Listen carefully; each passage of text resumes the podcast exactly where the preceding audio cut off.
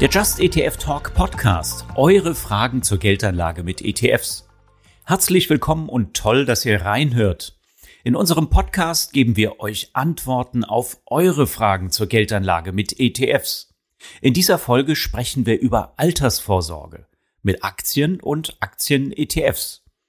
Über die Risiken, die zum Zeitpunkt der Aufnahme Ende Februar durch den Angriff Russlands auf die Ukraine mehr als real waren und auch über Strategien, wie entspart werden kann oder wie Anlegende jenseits der 50 noch etwas für die Rente tun können. Mir zur Seite stand Jessica Schwarzer. Sie ist Anlageexpertin und Journalistin. Ihre Erfahrungen und Einsichten in ihr eigenes Depot hat sie mit den Teilnehmerinnen und Teilnehmern des Just ETF Talk am 24. Februar geteilt. Am Anfang sind Jessica und ich auf Fragen eingegangen, die uns das Publikum beim Just ETF Talk schon bei der Anmeldung zum Online-Seminar gestellt hatte. Danach haben wir Fragen aus dem Live-Chat beantwortet. Das heißt für euch, wenn ihr auch mal eine Frage loswerden wollt, dann schaut auf der Website zu unserem Podcast vorbei und meldet euch für eins der nächsten Live-Events an. Der Just ETF Talk läuft jeden Monat, immer an einem Donnerstagabend um 19 Uhr, jeweils mit mir und einem Gast. Ach so, übrigens, mein Name ist Jan Altmann. Ich bin ETF-Experte beim Verbraucherportal Just ETF und seit über 20 Jahren im ETF-Markt am Start. Und noch eine kleine Anmerkung, bevor es losgeht. Alles, was wir sagen, ist weder Anlageberatung noch Produktempfehlung. Den Just ETF Podcast gibt es, damit ihr selber in Eigenregie eure Anlageentscheidungen treffen könnt. Jetzt geht's los mit der Aufzeichnung. Viel Spaß! Herzlich willkommen, Jessica, in unserer Runde. Möchtest du dich kurz vorstellen? Ja, super gerne, lieber Jan. Danke für die Einladung. Ja, wir haben heute wirklich einen historischen Tag erlebt. Kein schöner historischer Tag. Krieg in Europa. Äh, Russland hat die Ukraine angegriffen. Die Börsenkurse, du hast es gerade gesagt, stürzen ab. Das sind keine schönen Nachrichten, aber das gehört leider zur Börse, zur Geldanlage auch dazu, auch wenn wir natürlich nicht so häufig zum Glück über Kriege sprechen, aber es gibt ja andere Krisen auch. Ich bin wirklich leidenschaftliche Journalistin und vor allem leidenschaftliche Börsianerin und das seit vielen, vielen Jahren, seit über 25 Jahren bin ich an der Börse aktiv und äh, habe meine Lust daran nie verloren. Natürlich gucke auch ich heute besorgt in die Nachrichtenticker, aber ich glaube, dass es nichts daran ändert, was wir heute erleben, dass Aktien einfach langfristig die beste Anlageklasse sind, waren und bleiben. Und deswegen ist unser Thema auch an einem Tag wie heute genau das Richtige.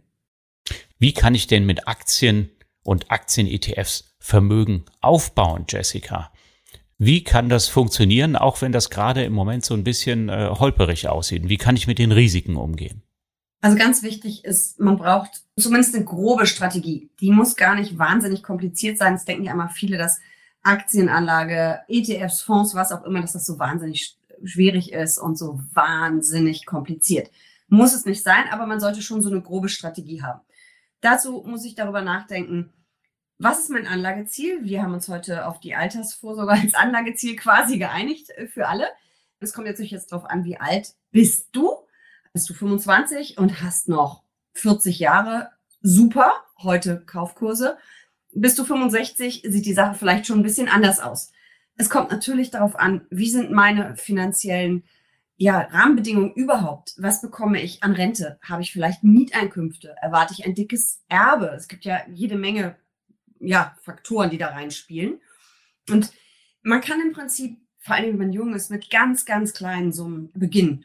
Und ich bin ein ganz großer Fan von ETF-Sparplänen. Gibt ja auch Fonds- und Aktiensparpläne, die sind auch super, aber ich bin ein großer ETF-Fan.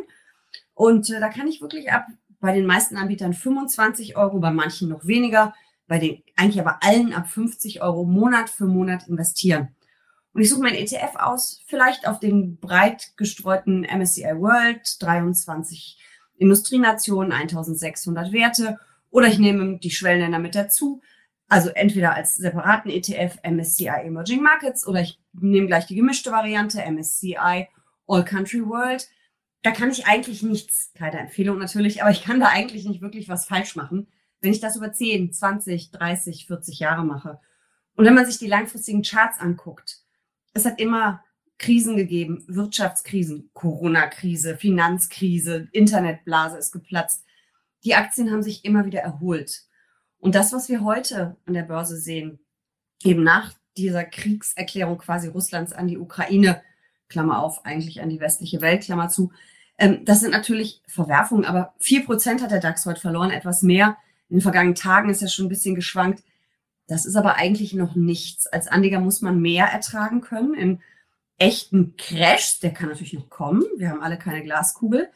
Aber kann es natürlich auch mal 30, 40, 50 Prozent runtergehen. Aber wenn ich langfristig anlege und eben Monat für Monat spare, sammle ich ja eigentlich viele günstige Aktien via ETF ein. Das heißt, ganz wichtig, dieses langfristige Denken, schauen, wie ist meine Strategie, wie ist mein Anlagehorizont, wie hoch soll meine Aktienquote sein. Und dann ist es eigentlich relativ einfach, Vermögen mit ETFs aufzubauen. Vielleicht müssen wir noch ein bisschen drüber reden, woraus denn eigentlich die Zugewinne auf den Aktienmärkten entstehen. Die entstehen nämlich tatsächlich durch Unternehmen, die tätig sind, die Gewinne ausweisen, die Dividenden ausschütten. Äh, das heißt, da ist wirklich ein Geschäftsmodell dahinter. Da ist ein prognostiziertes Wachstum einer Volkswirtschaft vielleicht dahinter. Denn sonst könnte ich ja auch einen Goldsparplan anlegen. Ne? Aber der Goldpreis, heute ist er wieder kräftig gestiegen aufgrund der Unsicherheiten im Markt. Der Goldpreis wird ausschließlich getrieben von Erwartungen der Anlegerinnen und Anleger und nicht Emotionen und Emotionen. Ja, genau, genau. Und eben nicht dadurch, dass tatsächlich da ein äh, Geschäftsmodell dahinter ist mit einem wirklichen äh, ja, Business Case, mit dem dann Mehrwert produziert wird, oder? Also das ist doch auch ein Punkt, der eigentlich erwähnenswert ist und wir alle können daran partizipieren am Aktienmarkt. Oder Jessica? Das ist ja auch nicht so schwierig, entweder Einzeltitel oder ETFs. Das ist ja etwas, was du immer propagierst. Ne? Genau, weil das ist nämlich wirklich, was man sich da überlegen muss. Also ich kaufe eine Aktie oder ein ETF, dann ist es vielleicht eine ganze Branche, ein ganzer Markt, die ganze Welt. Ich beteilige mich ja an der Volkswirtschaft, an dem, was da produziert wird, an dem, was konsumiert wird. Ja, also wir haben heute ja gigantische Zahlen von Daimler gesehen, keine Empfehlung, um Gottes Willen, Rekordgewinn. Ähm, da wird was produziert, da wird was verkauft. Und vielleicht gibt's da jetzt in der äh, Russland-Ukraine-Krise Rücksetzer. Vielleicht werden die Leute jetzt vorsichtiger und das Geschäft im Osten bricht vielleicht weg. Keine Ahnung, ob es so sein wird. Ähm, aber es ist ja ein Unternehmen, was es schon seit vielen Jahrzehnten gibt, was mal besser und mal schlechter dastand aber es produziert ja was. Und so ist es ja im Prinzip bei allen Unternehmen an der Börse, dass wir eben oder überhaupt über ein ETF auch, wir investieren in Unternehmen. Wenn ich Daimler, Deutsche Bank, Deutsche Börse, es ist auch egal, Facebook oder was auch immer, wenn ich die Aktie kaufe oder sie in meinem ETF ist, mir gehört ein Stück von diesem Unternehmen. Mein Geld arbeitet. Und deswegen ist es auch so wichtig, dass man weiß, dass Aktien ein langfristiges Investment sind. Weil was tun denn Unternehmer? Unternehmer denken, investieren, agieren langfristig.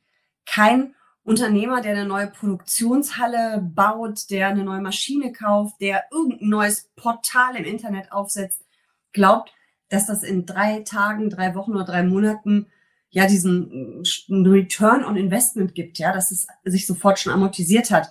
Nein, man muss da langfristig denken und ich glaube, das fehlt einigen Anlegern und das ist aber total wichtig, dass man wie ein Unternehmer, wie eine Unternehmerin denkt und wirklich weiß, man beteiligt sich da an einer Volkswirtschaft, an einem Unternehmen.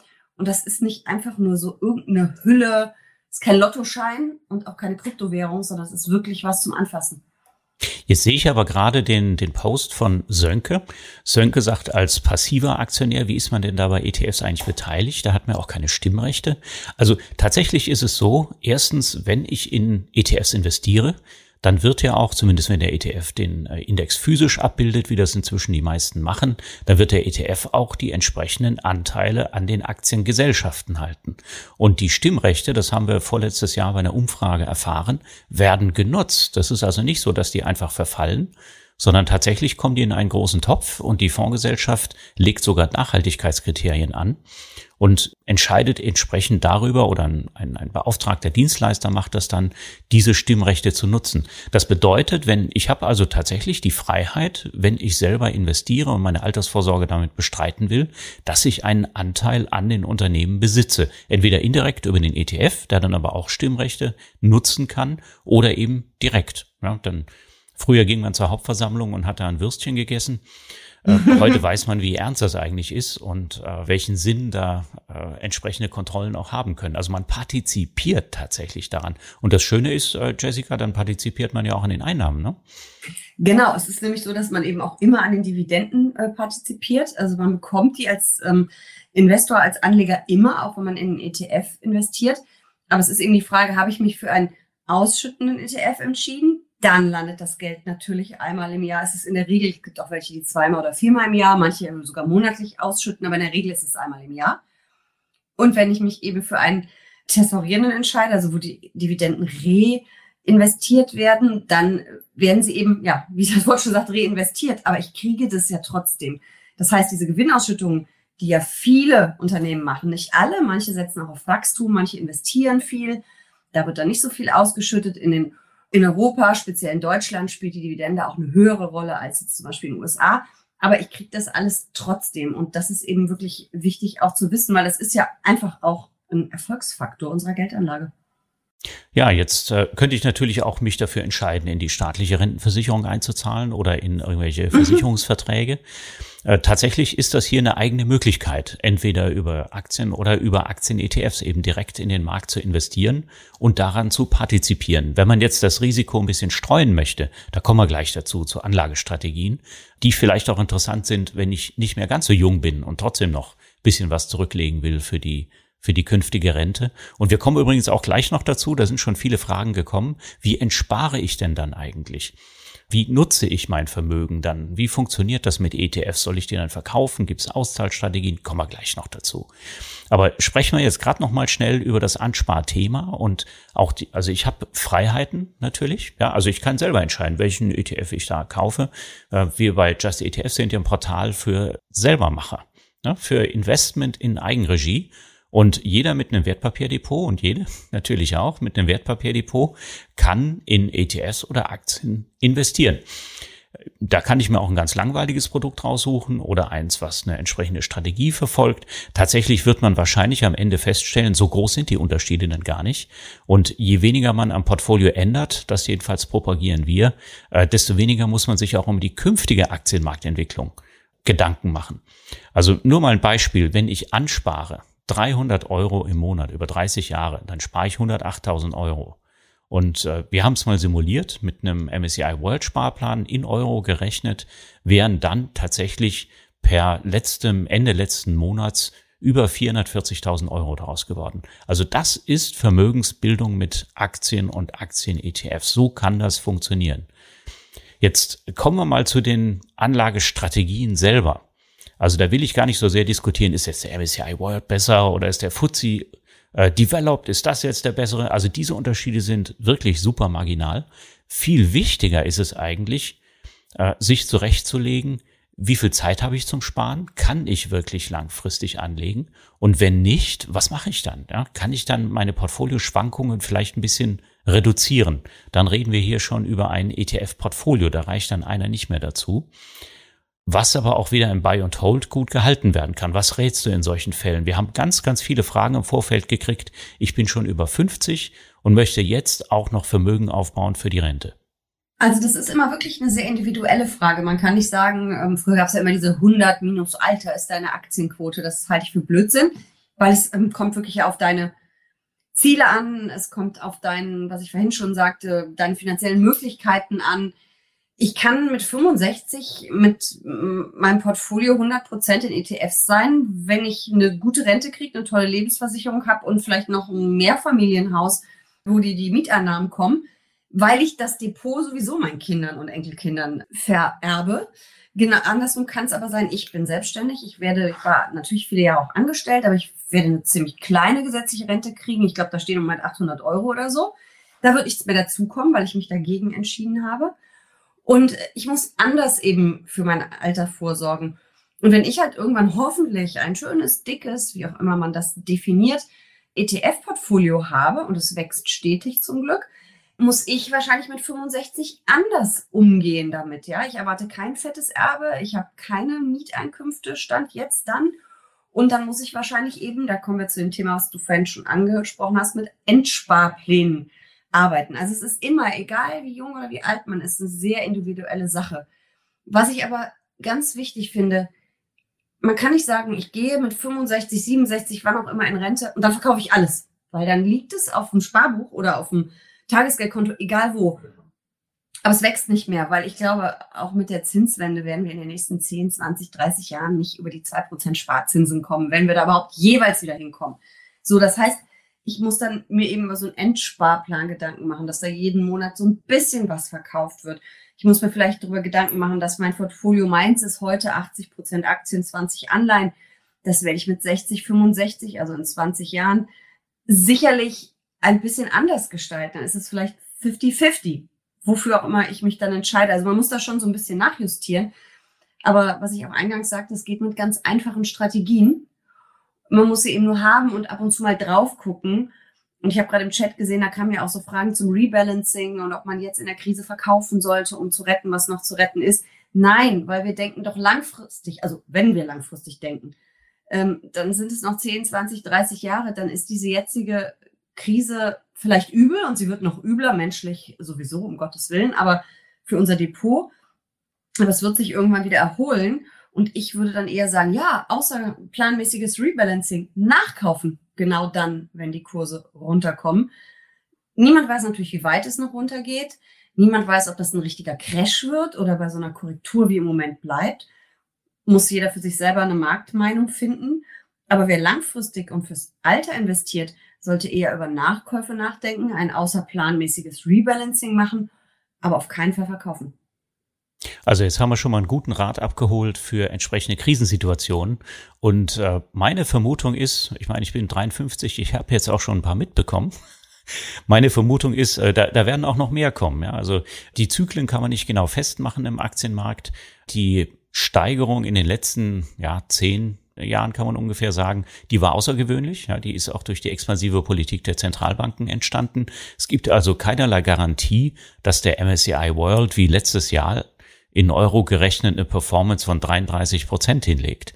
Also mit dieser Garantie, das ist absolut unglaublich, sollte wirklich mhm. überhaupt niemand rechnen. Aber zumindest bei Aktien kann man davon ausgehen, und das haben wir eben in den letzten 50 Jahren auch mal simuliert mit wirklich äh, realen Anlagezyklen, da kommen so ungefähr neun Prozent Rendite zustande, wenn man nur den Index betrachtet was man so als Erfahrungswert irgendwo verbuchen kann. Das ist natürlich unscharf, wenn man es in die Zukunft projiziert. Und ich muss natürlich auch noch die Kosten abziehen. Ich muss noch die Kosten abziehen für den ETF, wenn ich äh, einen darauf starte. Wir haben simuliert mit dem Index, denn vor 30 Jahren gab es noch gar keine ETFs in Europa. Außerdem muss ich vielleicht noch über Steuern reden. Und das wäre jetzt vielleicht auch noch ein Thema. Es sind ganz viele Fragen im Vorfeld gekommen zum Thema Steuern. Und da möchte ich vielleicht kurz was sagen zum Thema äh, Steuern in der Ansparphase. Es ist ja so, wir haben einen Sparerpauschbetrag und den muss ich ja in der Ansparphase überhaupt erstmal ausnutzen. Da muss ich überhaupt erstmal hinkommen, denn für was zahle ich Steuern am Kapitalmarkt, wenn ich in ETFs investiere? Auf die Erträge dieser ETFs, entweder im Voraus auf angenommene Erträge, die im Moment aber eher gering geschätzt werden vom Staat aufgrund der Zinssituation. Oder ich erzahle einen Ertrag, wenn ich meinen ETF verkaufe, Gewinn gemacht habe, einen anderen kaufe, sollte man also möglichst vermeiden mit anderen Worten. Oder ich zahle Erträge, wenn ich einen ausschüttenden ETF habe. Auf die Ausschüttung muss ich auch was zahlen. Und wenn das unterm Sparerpauschbetrag liegt, dann habe ich sogar die Steuern dafür geschenkt bekommen. Ich kann also ziemlich lange ansparen, ohne einen Cent Steuern zu zahlen oder wirklich marginal Steuern zu zahlen. Jessica, ist das äh, auch so deine Sicht für die Ansparphase? Auf jeden Fall. Ich achte aber ehrlich gesagt gar nicht so sehr auf dieses Steuerthema. Ähm, du hattest jetzt gesagt 9% Rendite. Man sagt ja häufig ähm, bei so ganz breit gestreuten Sachen so 6 bis 8%. Es kommt immer bis drauf an, was man dann wählt und, und so weiter. ETFs sind natürlich die bessere Wahl, dann ist es eher mehr. Und ähm, ich denke, das ist eine so hohe Rendite. Das kann mir ja kein Steuersparmodell, von dem es ja eh keine mehr gibt eigentlich, reinbringen. Also ich bin da so langfristig aufgestellt, dass ich sage, okay, was ich an Steuern zahlen muss, muss ich ertragen. Ich habe meinen Freibetrag, wunderbar. Ich tippe das brav immer ein in meine Steuererklärung, mein Steuererklärungsprogramm. Und ähm, ja, ich, man kann sich ja nicht dagegen wehren. Das ist ja einfach so. Und deswegen, ähm, klar, mindert das am Ende so ein Stück weit die Rendite, die Erträge, aber was willst du dagegen tun? Ne? Also deswegen, ich bin da auch ähm, groß, immer großer ETF-Fan und ja, also Ansparphase ist zumindest steuerlich nicht dramatisch und beim Endsparen ist es eben so, wenn man nicht alles gleich auf einen Schlag verkauft. Es, der ETF ist ja keine Rentenversicherung, in die man einspart, sondern jeder und jeder kann selber entscheiden, wann ich meine Anteile verkaufe oder ob ich sie vielleicht überhaupt behalte und mir nur einen Auszahlplan mache und einen kleinen Teil des Vermögens auszahle, plus vielleicht die Ausschüttung nutze. Und dann werden natürlich Erträge fällig in Höhe der Kapitalertragssteuer plus den Solidaritätszuschlag. Aber ob es den noch gibt in etwa 20 Jahren, das weiß kein Mensch.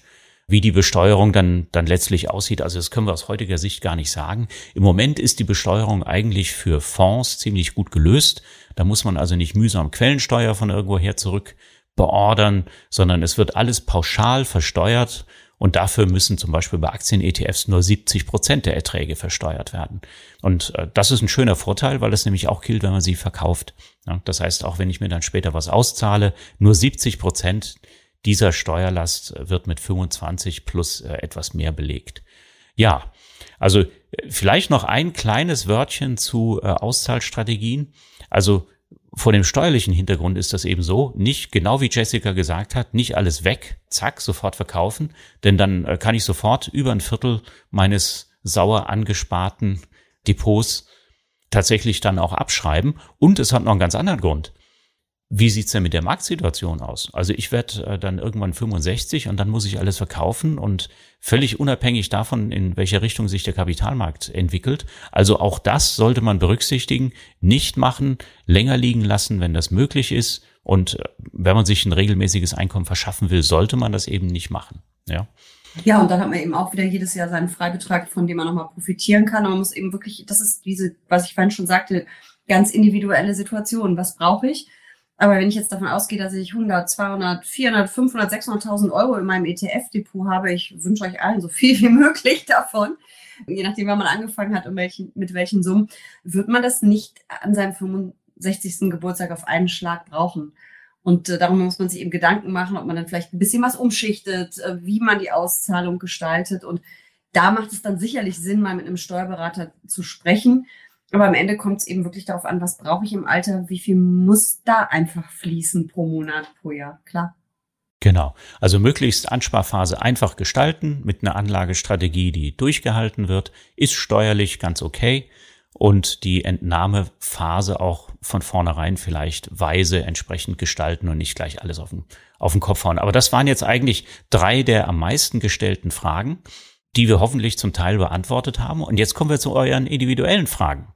Ich sehe da gerade eine im äh, Chat, wo es nochmal darum geht, ob es nicht Sinn macht, aus steuerlichen Gesichtspunkten in der Ansparphase ausschüttende ETFs zu wählen, weil man ja jedes Jahr dann seine 801 Euro ist uns im Moment, vielleicht wird es irgendwann mal mehr oder soll ja, glaube ich, sogar mehr werden, ähm, im Prinzip ausnutzt. Aber man darf diesen, man nennt es Zinseffekt, obwohl es damit ja gar nichts zu tun hat mit dem Zins, aber dieses Reinvestieren, diesen Effekt darf man wirklich nicht vernachlässigen.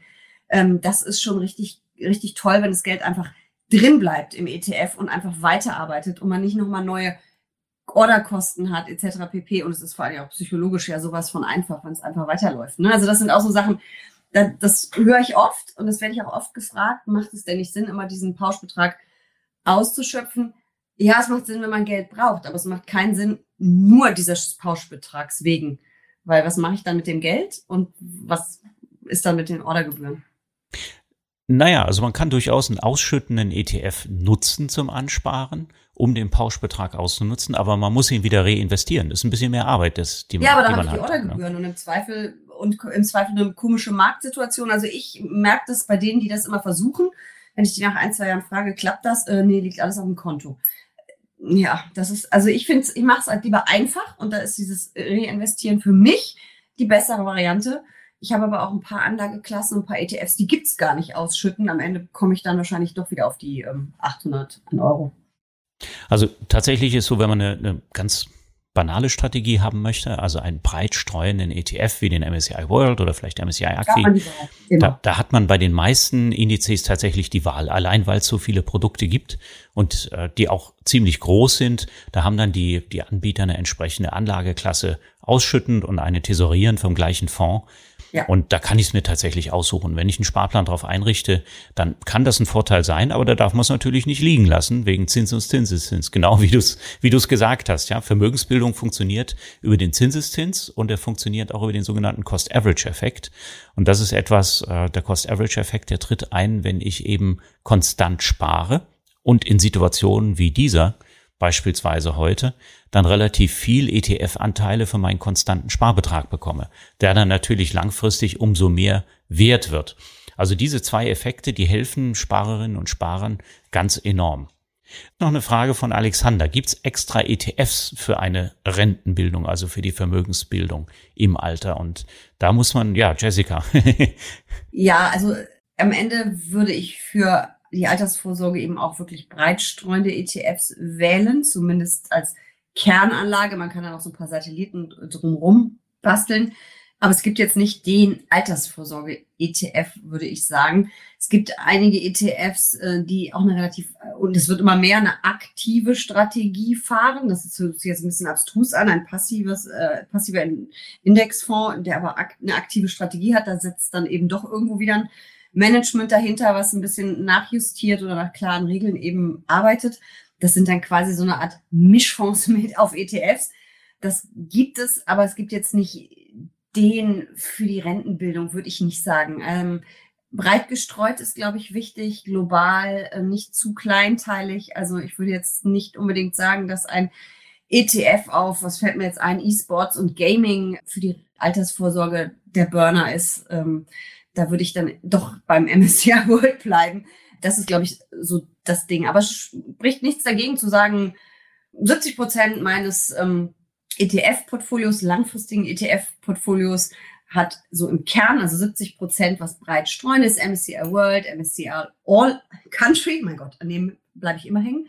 Und man hat dann noch so ein paar Satelliten drumherum, die man vielleicht auch mal austauscht nach ein paar Jahren, weil man sagt, okay, diese Gaming-Nummer ist jetzt durch, jetzt machen wir, weiß der Geier, Cannabis oder wir finden irgendwelche Strategien, Dividendenstrategie, Value, Growth spannend. Da muss man halt so, zu seiner eigenen Strategie kommen. Es ist ja nichts in Stein gemeißelt. Man kann das ja auch nochmal überarbeiten. Aber da wäre meine Empfehlung wirklich breit gestreut. Man hat damit auch über die Jahre wenig ja, Arbeit, weil Trends muss man schon ein bisschen im Auge behalten, ne? ob die sich irgendwann mal totlaufen. Genau, also tatsächlich breit gestreut, äh, passiv. Und passiv heißt hier in diesem Fall übrigens, das sind Indizes, die benutzen den Wert der Unternehmen als Maßgabe dafür, wie die ETFs zusammengesetzt sind oder die Indizes. Und das nennt man Gewichtung nach Marktkapitalisierung. Und das funktioniert in jeder Marktphase. Und in einer Marktphase ist der starke US-Markt dann mal besonders stark. In den 90er Jahren, da gab es äh, in Japan einen ziemlich aktiven Aktienmarkt. Da war Japan das stärkste Land im MSCI World. Tatsächlich. Also es ist nicht in Stein gemeißelt, dass das auf alle Zeit jetzt 67 Prozent äh, USA-Anteil äh, bleiben muss im MSCI World oder etwa etwas über 50 Prozent im MSCI World All Country Index. Von daher breit gestreut, mindert die Risiken ganz erheblich und wenn man möchte, dann kann man vielleicht auch ein ETF-Portfolio ansparen. Aber in keinem Fall, Alexander, steht da drauf, das ist der ideale Renten-ETF, sondern es ist tatsächlich so, es gibt rund 1800 ETFs, auf die ich zurückgreifen kann. Die sind eigentlich hauptsächlich in erster Linie für Profis gemacht worden in Europa. Und deswegen haben die keine besonders griffigen Namen, sondern die heißen kryptisch, eben meistens nach dem, was im, wie der Index heißt oder äh, wie das Anlageziel des ETFs ist. Allen ist nur gemein, ich kann sie alle selber an der Börse kaufen, auch als private Anlegerin oder Anleger ab einem Stück. Oder ich kann sie mittlerweile eben bei vielen Brokern sogar kostenfrei besparen.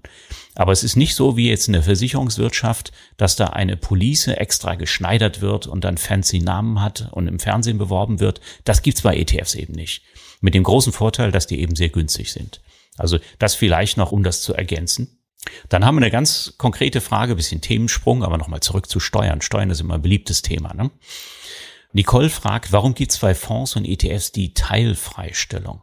Haben wir ja kurz eben erwähnt, wegen der Versteuerung in der Ansparphase, wo man oder grundsätzlich muss man auf Erträge eben tatsächlich Steuern zahlen. Und Bei Aktien-ETFs ist das so, da muss man nur auf 70 Prozent der Erträge Steuern zahlen. Und der Hintergrund ist die Investmentsteuerreform in Deutschland von 2018. Was beabsichtigt man damit? 2018 wurde gesagt, die Fonds müssen nicht mehr ausweisen, wie viel Erträge sie einnehmen, zum Beispiel aus Dividenden. Das hat man einfach pauschal gemacht und als Entschädigung gibt es dafür die Teilfreistellung. Und selbst wenn Deutschland beispielsweise mit den USA eine, ein Doppelbesteuerungsabkommen hat, sodass statt 30 Prozent Quellensteuer nur 15 Prozent anfallen, der ETF kann es nicht in Anspruch nehmen. Der zahlt meistens, solange nicht in Irland aufgelegt ist, die 30 Prozent Quellensteuer. Und gegen solche Ungerechtigkeiten hat man die Teilfreistellung eingeführt, dass ich also tatsächlich nur 70 Prozent der Erträge versteuern muss. Und sehr komfortabel für uns Investorinnen und Investoren hat man gleich noch mit eingeführt, dass das auch beim Kaufen und Verkaufen gilt. Also nicht nur bei laufenden Einnahmen. Das ist der Hintergrund. Also bei Anleihen-ETFs, wenn sie denn überhaupt Erträge erwirtschaften, da, da ja, bekomme ich keine Teilfreistellung. Ja? Und äh, tatsächlich auch nicht bei durchgängig allen Aktien-ETFs. Manche Aktien-ETFs investieren nämlich über Derivatekonstruktionen oder vielleicht, das gilt besonders für die, für die russischen äh, Produkte, äh, die jetzt gerade in aller Munde sind, die investieren nicht direkt in die Aktien in der lokalen Börse, sondern die investieren in so Hilfskonstrukte, ADRs und GDRs heißen die. Und die werden nicht als Aktien gewertet und da kriegt man manchmal keine Teilfreistellung. Kann man bei uns auf der Webseite sehen im ETF-Profil. Wir haben das recherchiert für die meisten ETFs. Und da sieht man auch, die meisten ETFs bekommen diesen Rabatt von 30 Prozent auf Erträge. Und das macht der Broker übrigens vollautomatisch. Da muss man sich nicht hinsetzen und ein Formular ausfüllen, sondern solange man sein Depot bei einem Broker, der die Steuerabrechnung in Deutschland beherrscht, laufen hat, dann funktioniert das auch tatsächlich entsprechend vollautomatisch. So, jetzt gucken wir mal, was suchen wir uns jetzt noch für ein Thema aus? Ja, die Anna fragt. Würden wir eine Kombination aus privater Rentenversicherung und ETS empfehlen oder kann die Besparung von ETFs ausreichen? Denn wie die Anna ganz richtig hier schreibt, die Versicherungen sind ja oft mit sehr hohen Kosten verbunden. Was rätst du denn in so einem Fall? Du hast in deinem Buch das ja auch ein bisschen erwähnt. Ja, genau. Also ich darf natürlich nicht beraten. Ich kann nur so ein bisschen sagen, wie es geht und ich kann natürlich sagen, äh, Achtung, keine Beratung, wie ich es machen würde oder wie ich es mache. Also bei der Altersvorsorge muss man immer eines bedenken. Wir haben ja die Chance auf ein sehr langes Leben. Das ist finanziell aber ein ziemliches Risiko. Also wieder mein Beispiel, 800 Euro, auf die habe ich es mal bei der Rente gebracht, also bei der gesetzlichen. Das wird natürlich vorne und hinten nicht reichen ähm, mit Inflation und sonstigen, um Gottes Willen. So, also muss ich natürlich was tun. Ich habe mich vor drei, vier Jahren selbstständig gemacht. Der Großteil meiner Altersvorsorge läuft wirklich via ETFs. Ähm, ich habe ein paar Sparpläne laufen und ähm, versuche auch halt das Rebalancing einmal im Jahr und wenn es Rücksetzer gibt, vielleicht ein zweites Mal über Zukäufe zu machen, wenn Geld auf dem Investmentkonto ist. Also das ist definitiv mein größter Baustein, ist dieses ETF-Portfolio. Aber da kommt am, am Ende Summe X raus. Vielleicht sind es 500.000, vielleicht sind es eine Million, vielleicht 1,5. Und am Ende sage ich jetzt mal, wenn ich vielleicht 65 oder 67 bin, wenn ich ins Alter, Rentenalter komme. Nun haben wir das Problem mit Inflation im Moment sehr hoch, aber selbst wenn wir wieder bei den 2 Prozent ähm, der EU, die ja an, oder der EZB, die sie anpeilt sind, das macht ja was mit unserem Geld. Also wir verlieren ja ganz viel Kaufkraft. So, und wenn ich dann 65 bin und ich werde hoffentlich 95, Vielleicht bin ich auch Jopi Hesters in weiblich und werde 100, wie alt war Ursa geworden? 108. dann ist so eine Million natürlich irgendwann aufgebraucht. Und ähm, dieses Langlebigkeitsrisiko, wie man das nennt, muss man irgendwie auch abdecken. Und das muss wieder jeder für sich individuell ein bisschen überlegen. Und ich habe mich, als ich mich selbstständig gemacht habe, eben auch für eine Kombination aus privater Rentenversicherung und Rürup wegen Steuervorteil entschieden. So habe ich es gemacht. Wie gesagt, sehr individuelle Entscheidung weil ich eben gesagt habe, was ist denn, wenn es mit 65 Grad den Monster-Börsencrash gibt, 50 Prozent runter oder so? Um eine Million ist nur eine halbe Million. Und dann rechne ich mal aus, pro Monat brauche ich, ich werde 95, aua. So, das heißt, man braucht, glaube ich, mehrere Bausteine und man braucht so einen, wo man sehr sicher sagen kann, wie viel es mindestens geben wird. Und das ans Lebensende, egal ob ich mit 65 tot umfalle, mit 95 oder 105 Und der Renditebooster, das, wo wir mit hoffentlich richtig viel Spaß haben dann später im Alter, ist für mich ganz klar das ETF-Portfolio. Aber für mich ist es immer eine Kombination aus mehreren Bausteinen und welche man da wählt, wieder sehr individuell. Es kann auch eine Immobilie sein, die man vermietet. Es kann, es gibt viele Produkte, die da in Frage kommen. ETF ist für mich Aktien der wichtigste Baustein, aber ich kombiniere das mit anderen. Jetzt könnte man natürlich auch sagen, wie Irmgard hier äh, nachfragt, man könnte Anleihen-ETFs beimischen zu einem ETF-Portfolio. Ich mache das. Ja, du machst das nämlich auch, genau. Ist das denn sicher, fragt die Irmgard, zumal sich die Länder immer mehr verschulden. Naja, was ist sicher, ne? Das ist ja immer so eine Frage, Chance und Risiko und was kann so alles passieren. Also, in meinem Depot sind ähm, 80 Prozent Aktien, 20 Prozent Anleihen. Wie gesagt, das ist nur jetzt das Depot, da gibt es noch ein paar andere Bausteine drumherum. Ich habe im Corona-Crash gesehen, dass diese Anleihen, ich habe relativ gute bis sehr gute Bonitäten aus dem Euroraum auch, weil ich bei den ETFs, bei den Aktien sehr stark MSCI-Indizes gewählt habe. Das heißt, ich habe ein hohes Dollar-Exposure, habe ich halt da eher mal die Euro-Nummer genommen. Und das hat schon eine gewisse Sicherheit ins Depot gebracht. Nun, oder es sind bei mir so mittlere Laufzeiten. Nun kommt jetzt die Zinswende. Was heißt Zinswende? Das heißt, dass die Renditen, erstmal die Zinsen angehoben werden. Das heißt, die Kapitalmarktrenditen, und das sehen wir jetzt im Vorfeld schon, steigen. Was macht das mit Anleihen, die schon draußen sind? Der Kurs fällt. Das ist ja immer dieses Gegenspiel.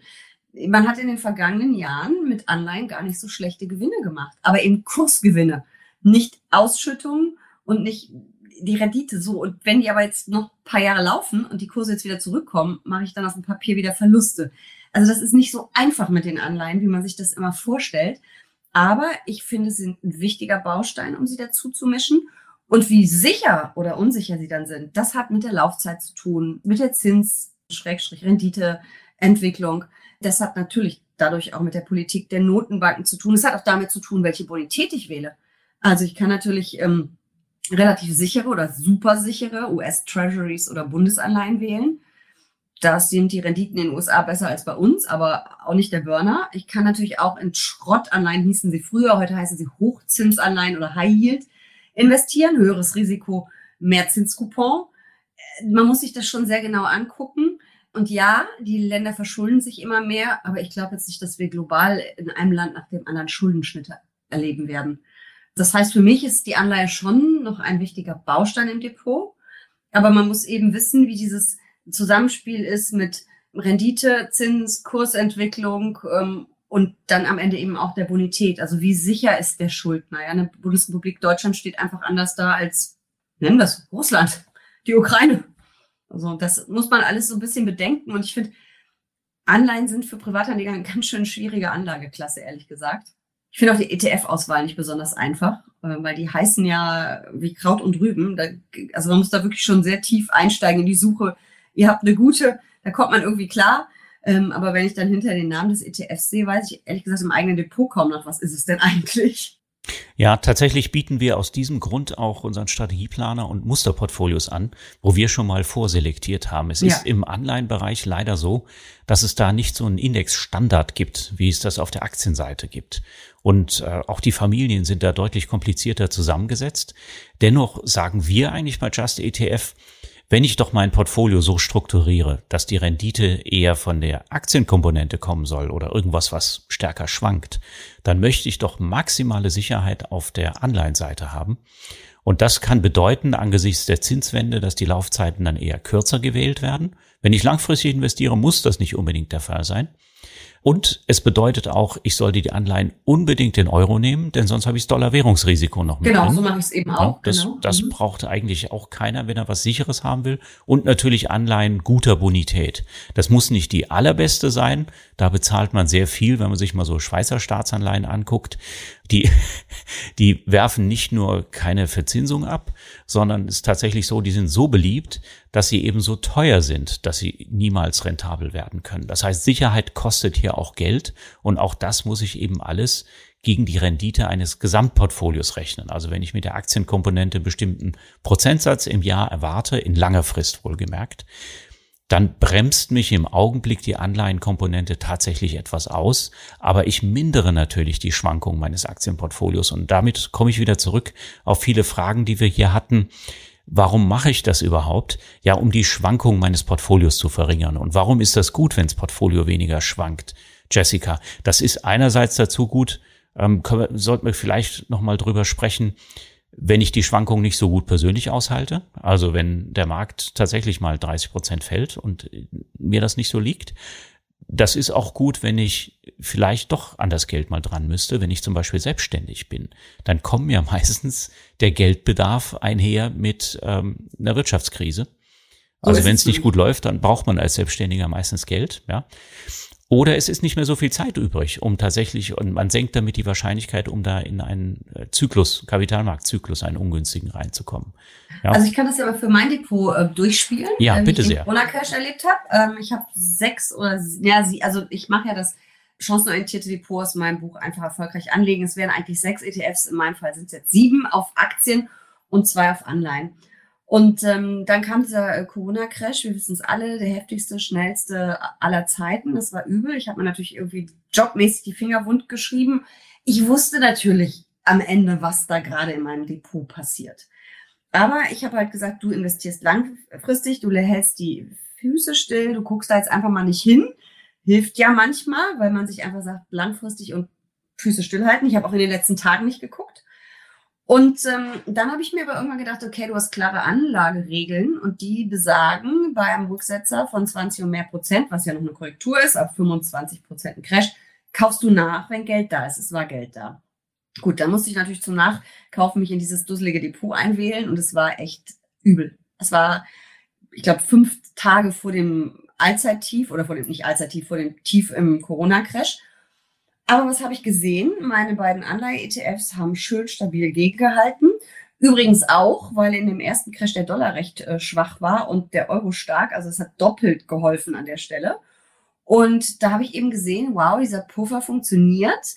Die Märkte sind ja zwischen 30 und 40 Prozent runtergegangen und mein Depot so knapp über 20. Ich sichere nicht ab, das ist übel, knapp über 20 in kurzer Zeit. Aber ich habe halt gesehen, dieser Puffer funktioniert. Ich habe dann beherzt nachgekauft, alles gut. Und ähm, es ist natürlich langweilig, Anleihe-ETFs, Renten-ETFs zu kaufen, weil die Performance eben wirklich mau ist seit Jahren. Ähm, ich bespare dieses Depot seit zehn Jahren. Ich glaube, meine Anleihe-ETFs hatten mal irgendwann zehn Prozent plus. Juhu, nach zehn Jahren. Und das ist ja eben dieses Kurs plus, was ja gerade auch wieder abschmilzt durch die Entwicklung. Und da habe ich aber bei, auf der Aktienseite ganz andere Nummern, ne? logischerweise. Aber es ist eben in, der, in dem Moment, wo es knallt, in dem Moment, wo es ruckelt, ist das eben so ein bisschen der Puffer, der das einfach abfedert. Und das muss man eben, wenn man sich über seine eigene Strategie Gedanken macht, sich auch überlegen. Natürlich verzichte ich mit diesen 20 Prozent auf Rendite, keine Frage. Aber ähm, es sichert eben auch ab. Und wenn ich unbedingt an Geld ran müsste, würde ich wahrscheinlich an die Position rangehen, wie du es gerade auch sagtest. Und das ist immer so ein bisschen, das ist auch ein bisschen wie Gold kaufen. Das ist ja auch keine Burner-Rendite über viele Jahre, aber es ist ein sicherer Hafen. Und bei mir sind das eben sichere Anleihen. Das muss halt jeder für sich selber entscheiden. Aber ich würde jetzt nicht sagen, oh, es gibt keine Zinsen und jetzt kommt auch die Zinswende. Anleihen sind raus aus dem Depot. Das würde ich halt nicht tun, weil man braucht schon auch irgendwo ein, ein Bausteine, die ein bisschen Sicherheit bringen. Und äh, übrigens, das gibt's ja auch bei Aktien. Also es gibt ja Minimum Vola Indizes, da bin ich großer Fan von auf Qualität, also MSCI World Quality. Die sind auch viel besser immer durch Crashs und Krisen gekommen, diese Aktienindizes. Kann man ja auch ein bisschen machen, um ein bisschen Risiko rauszunehmen, gerade bei einer hohen Aktienquote. Aber ich würde die Anleihen nicht einfach so abtun und sagen, auch Tagesgeld und Festgeld ist besser, weil die Rendite von Anleihen war trotzdem immer noch ein bisschen höher als die Null auf dem Tages- oder Festgeldkonto, muss man ganz klar sagen. Jetzt haben wir noch eine Frage hier vom äh, Armin und das geht genau in die Richtung, über die wir gerade sprechen. Also um eben gerade meinem Depot, was äh, eine schöne sechsstellige Summe enthält, mhm. mit Aktien, wenn das mal um 20, 30 oder 50 Prozent einkracht, fragt er, gibt es nicht ein einfaches Risikomanagement, was man anbringen könnte? Also es gibt da eine ganze Reihe von Möglichkeiten, die man ergreifen könnte.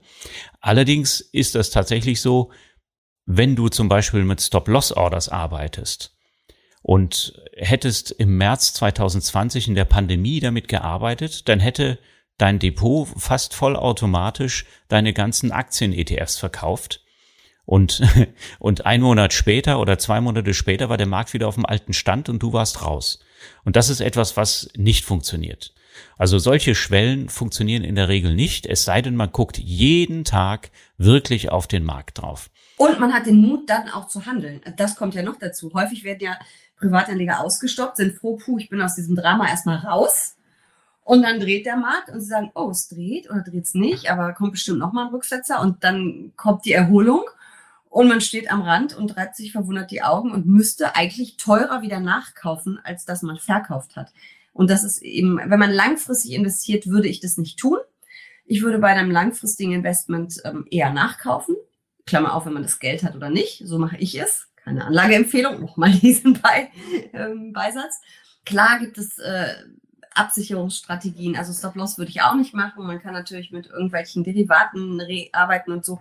Aber das kostet alles Geld. Und am Ende, wenn ich langfristig investiere, zeigen Studien auch immer, dieser Ein- und Einstiegspunkt ist über 10, 20, 30 Jahre oder vielleicht nicht bei 10, aber bei 20 oder 30 Jahren so irrelevant, weil man eingestiegen ist und dieses rein und raus, es heißt nicht umsonst hin und her macht Taschen leer. Es ist leider so. Da vielleicht noch mal einen Einblick in die Welt des Bankings. Wie ist das Bitte? bei Privatbanken?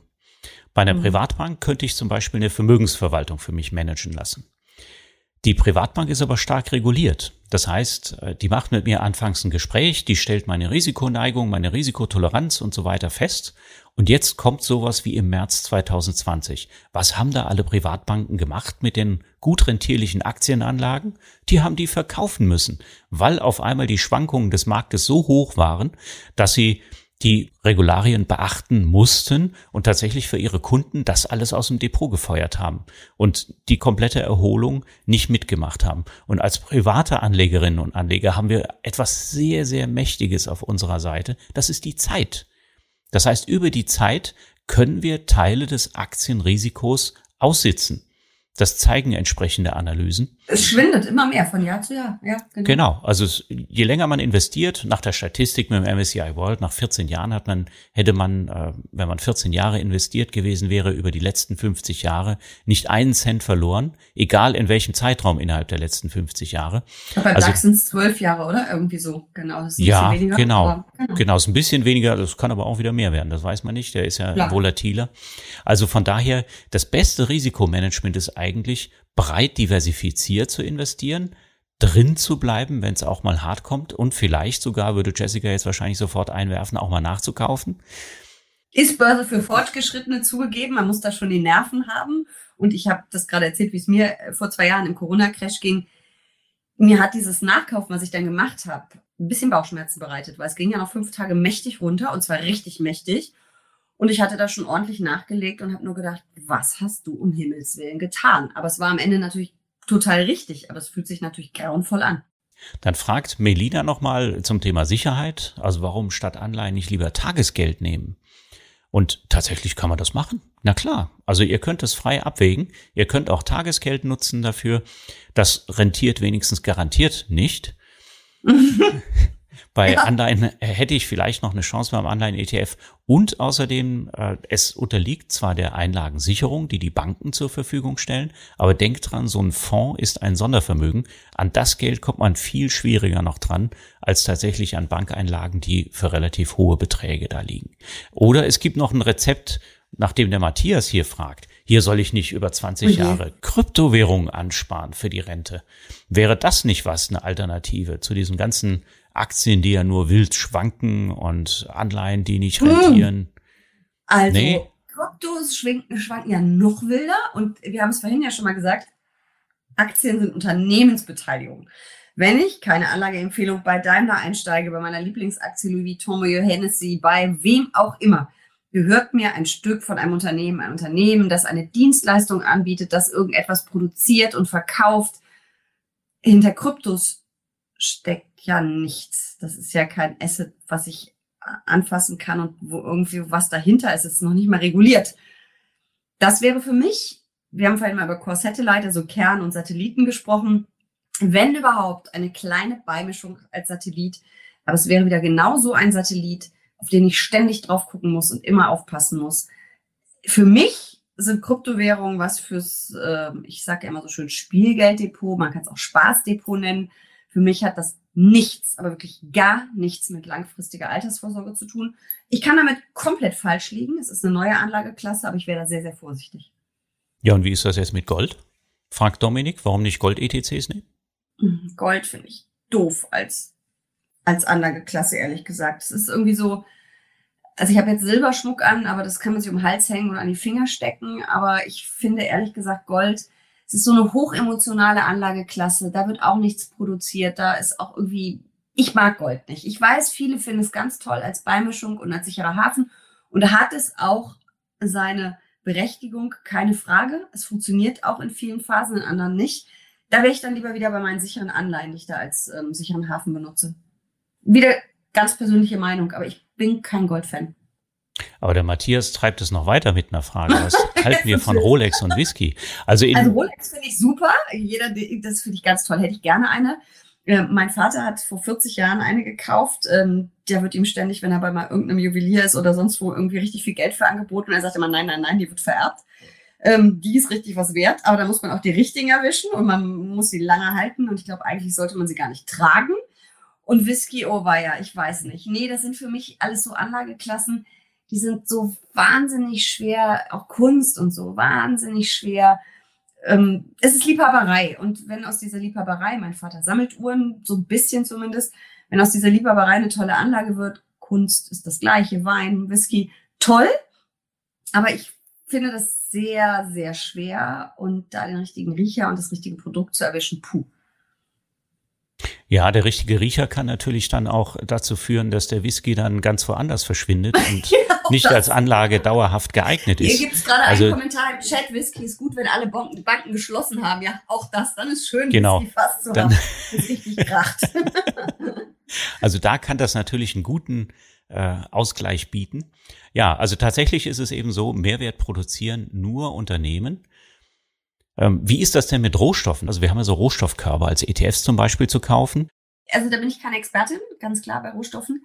Es ist eine wahnsinnig schwierige Anlageklasse, weil es ja auch nicht so einfach zu investieren ist. Es geht natürlich über Rohstoffaktien, es geht über ETNs. Ähm, Finde ich schwierig. Wäre auch, wenn überhaupt, wenn man sich damit gut auskennt, eine kleine Beimischung langfristig. Und da schwanken die Preise eben auch ein bisschen stärker. Da muss man auch wieder ein bisschen immer das Auge drauf haben. Aber wie gesagt, da bin ich keine Expertin. Aber Jan, vielleicht hast du ganz viel Meinung dazu.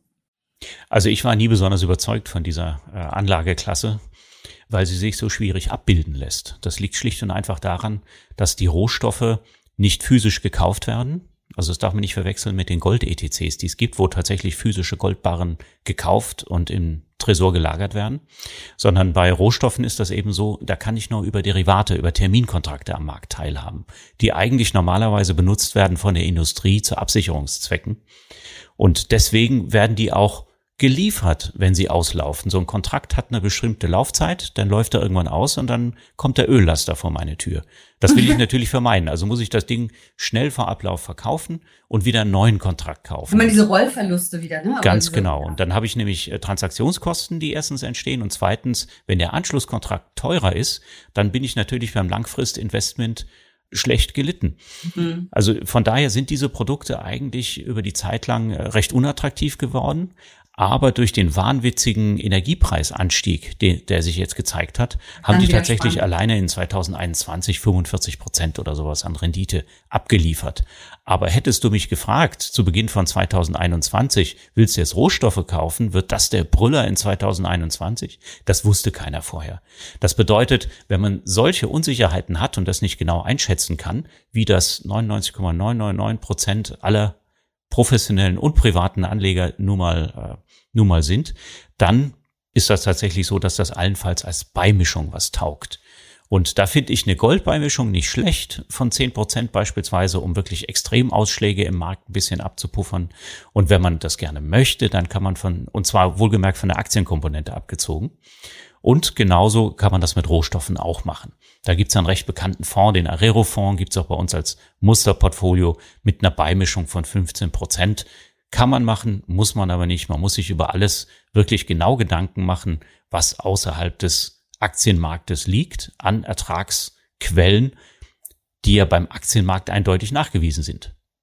Mhm. Ja, also ich finde es halt auch schwierig und es ist, wie du schon sagtest, es ist eine sehr komplizierte, sehr komplexe Anlageklasse und ich glaube, das ist für Privatanleger, um es selber zu managen, da muss man schon sehr tief einsteigen.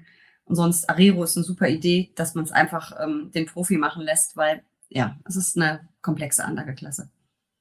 Ja, oder äh, man nimmt andere Multi-Asset-Fonds, gibt's allerdings genau. nicht mit Rohstoffen, hat äh, Doris zum Beispiel auch gefragt, was halten wir davon? Man macht sich das Leben ein bisschen einfacher. Es gibt jetzt auch wirklich super günstige. Aber man kann natürlich auch, die Freiheit hat man, ohne wesentlich mehr Kosten ein schönes ETF-Portfolio sich zusammenstellen.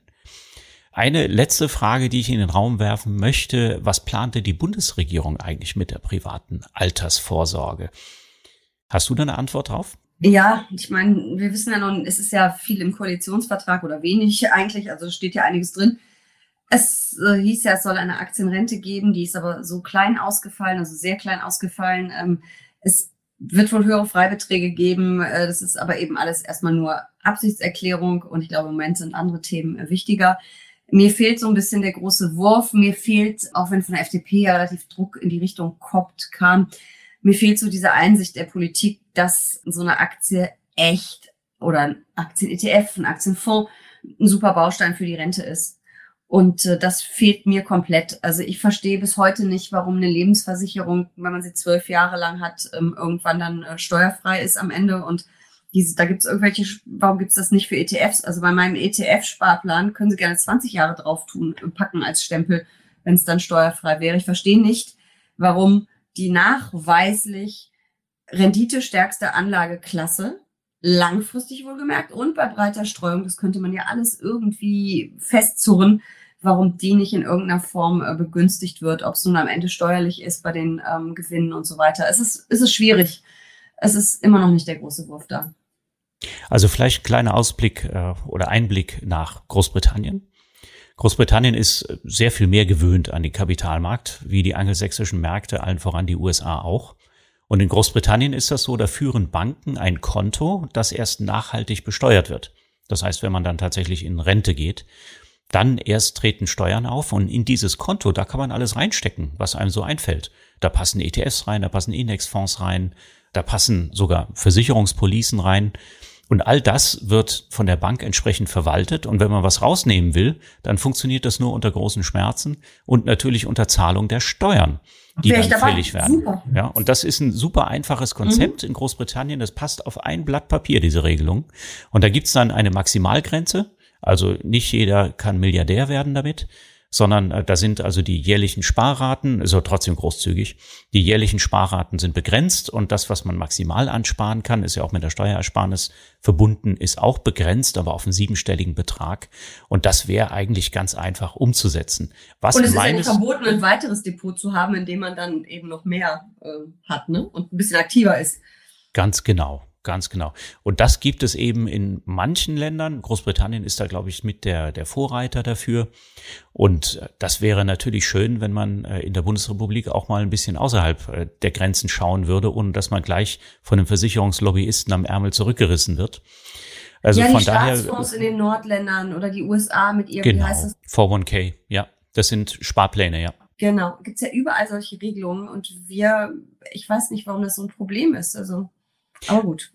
Ja, ja, also das ist wahrscheinlich von einer Industrie getrieben, die ähm, immer auf recht gute Renditen bauen kann, wenn es um Vertrieb geht.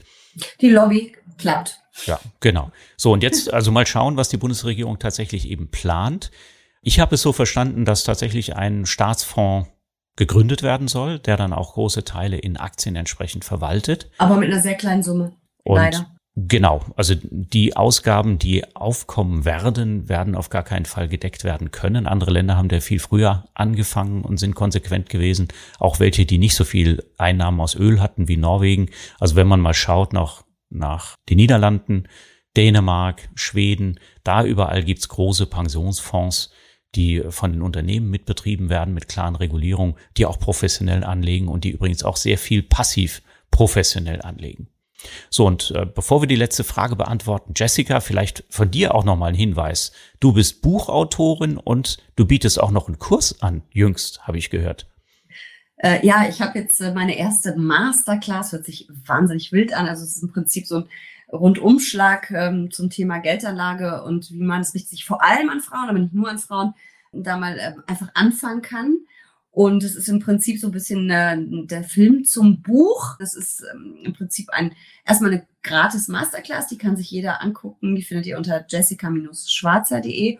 Und äh, dann gibt es hinterher auch noch, ähm, wenn man das möchte, einen ähm, Kurs mit äh, zwölf Lektionen, den müsste man bezahlen. Aber die Masterclass ist auch schon ziemlich umfassend. Und ja, ich finde das toll, wie viel Feedback es da auch gibt und dass wirklich immer mehr Deutsche richtig Lust auf das Thema Finanzen haben und richtig Lust auf Börse haben, weil ich konnte es nie verstehen, warum es so schwierig war und ich finde es ganz toll. Ja, also vielleicht mal reinschauen bei der Jessica. Und jetzt kommen wir zur berühmten letzten Frage. äh, die ist von Daniela.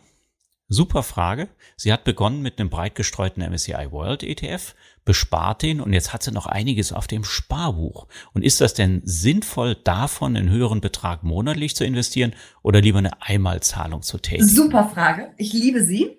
Es ist nämlich so, man glaubt es gar nicht, weil du hast ja vorhin auch den Cost-Average-Effekt ähm, eben äh, zitiert, dass man, wenn man langfristig spart, eben so einen guten Durchschnittspreis hat.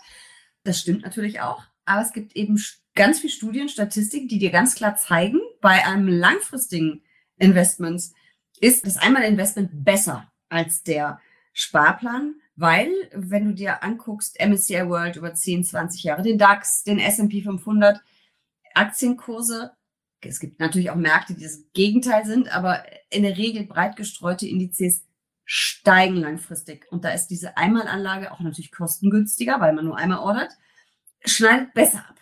Aber es kommt natürlich immer darauf an, da sind wir wieder bei dem, was wir eingangs gesagt haben, wie ist denn deine finanzielle Situation, kannst du dir das leisten? Wenn du sagst, der höhere Betrag, der auf deinem Konto, Sparbuch liegt, den brauchst du nicht. Den brauchst du in den nächsten zehn Jahren nicht, 15 oder 20. Dann investiere. Investiere einfach jetzt. Und das habe ich vorhin auch schon mal gesagt, der genaue Einstiegszeitraum ist, wenn du langfristig investierst, nicht mit Blick auf drei oder fünf Jahre, dann nicht. Aber wenn du langfristig investiert, egal. Wenn du aber sagst, ich brauche noch für Notgroschen eigentlich die Hälfte von dem Geld, dann vielleicht ein bisschen was investieren. Wenn du ein bisschen vorsichtiger bist, dann erhöhe deine Sparplanraten. Also das ist auch wieder sehr individuell. Aber die Statistik sagt, bei breitstreuenden Indizes langfristig mehr als zehn Jahre, eher 20 oder 30 sogar, ist die Einmalanlage immer die bessere Wahl. Das ist bei einigen Länderindizes, wie gesagt, manchmal anders und bei kürzeren Laufzeiten auch. Kann man sich wunderbar auch angucken. Habt ihr vielleicht auch auf der Seite Beiträge zu, aber Morningstar hat da auch äh, größere Beiträge zu gemacht. Gefühlt ist es immer anders, aber es ist so. Die Einmalanlage sticht den Sparplan. Ja, also das nehmen wir als Abschluss für unsere Diskussion heute. Vielen Dank für eure reichlichen Fragen. Tut mir leid, wenn wir vielleicht nicht jede Frage beantworten konnten. Und äh, wir halten uns ja auch an das Thema Altersvorsorge. Also wir wollten gar nicht so sehr auf Produkte und Einzelstrategien eingehen. Und ich denke, dem einen oder anderen und der einen oder anderen hat das vielleicht heute Abend genützt. Falls noch weitere Fragen bestehen, es gibt noch weitere Formate und weitere Online-Seminare, so wie dieses hier, aber eben auch weiterbildende bei Just ETF, wo wir eben mit einer Präsentation auch ganz viel Wissen vermitteln, wo dann weniger Raum für Fragen ist. Also guckt euch die Formate einfach mal an oder guckt euch bei Jessica auf der Website an, was ihr da noch lernen könnt und möchtet. Und ja, hat mich gefreut, dass ihr dabei wart. Bedankt mich auch beim Team, speziell auch bei der Yvonne, die in später Stunde hier noch dabei war und mitgeholfen hat, die Fragen zu strukturieren. Und ganz besonders bei dir, Jessica, dass du zum zweiten Mal hier dabei warst. Hat mir sehr viel Spaß gemacht. ja, von mir aus auch vielen Dank. Und ich bin völlig beeindruckt, was hier im Chat abgeht. Äh, das ist ja sensationell, ganz toll. Chapeau, macht ihr super. Äh, tolle Fragen auch. Und danke für die Einladung. Ich komme immer wieder gerne. Super, ja, also das äh, ist jetzt gleich verpflichtend, ja, das haben wir aufgezeichnet. Die oh Gott, morgen wieder. genau, genau. Und habt noch einen, trotz der globalen geopolitischen Ereignisse, einen schönen Abend. Viel Erfolg beim ETF-Investment. Danke von mir auch. Tschüss. Tschüss. Das war die Aufzeichnung des Live Just ETF Talks mit Anlageexpertin und Journalistin Jessica Schwarzer. Wenn ihr selbst Fragen habt, die wir beantworten sollen, dann schaltet euch gerne zum nächsten Just ETF Talk zu. Einmal im Monat, immer donnerstags um 19 Uhr läuft das Format zu unterschiedlichen Themen. Den Teilnahmelink findet ihr in der Podcast-Beschreibung. Einfach anmelden und her mit eurer Frage. Abonniert doch unseren Podcast, damit ihr nichts verpasst. Neben den Just ETF Talk Folgen haben wir für euch regelmäßig auch kürzere Wissenshappen zu den brennendsten Fragen aus unseren Online-Seminaren und Interviews mit anderen Geschäftspartnern. Und noch viel mehr Inhalte findet ihr auf unserer Website justetf.com und auf unserem YouTube-Kanal. Kommt doch mal vorbei. Die Links findet ihr in der Podcast-Beschreibung. Da gibt es eine Menge weiterer Aufzeichnungen von früheren Online-Seminaren und Infos zu wirklich allen Themen, die euer ETF-Herz höher schlagen lassen. Wir freuen uns auf euch. Bis zum nächsten Mal.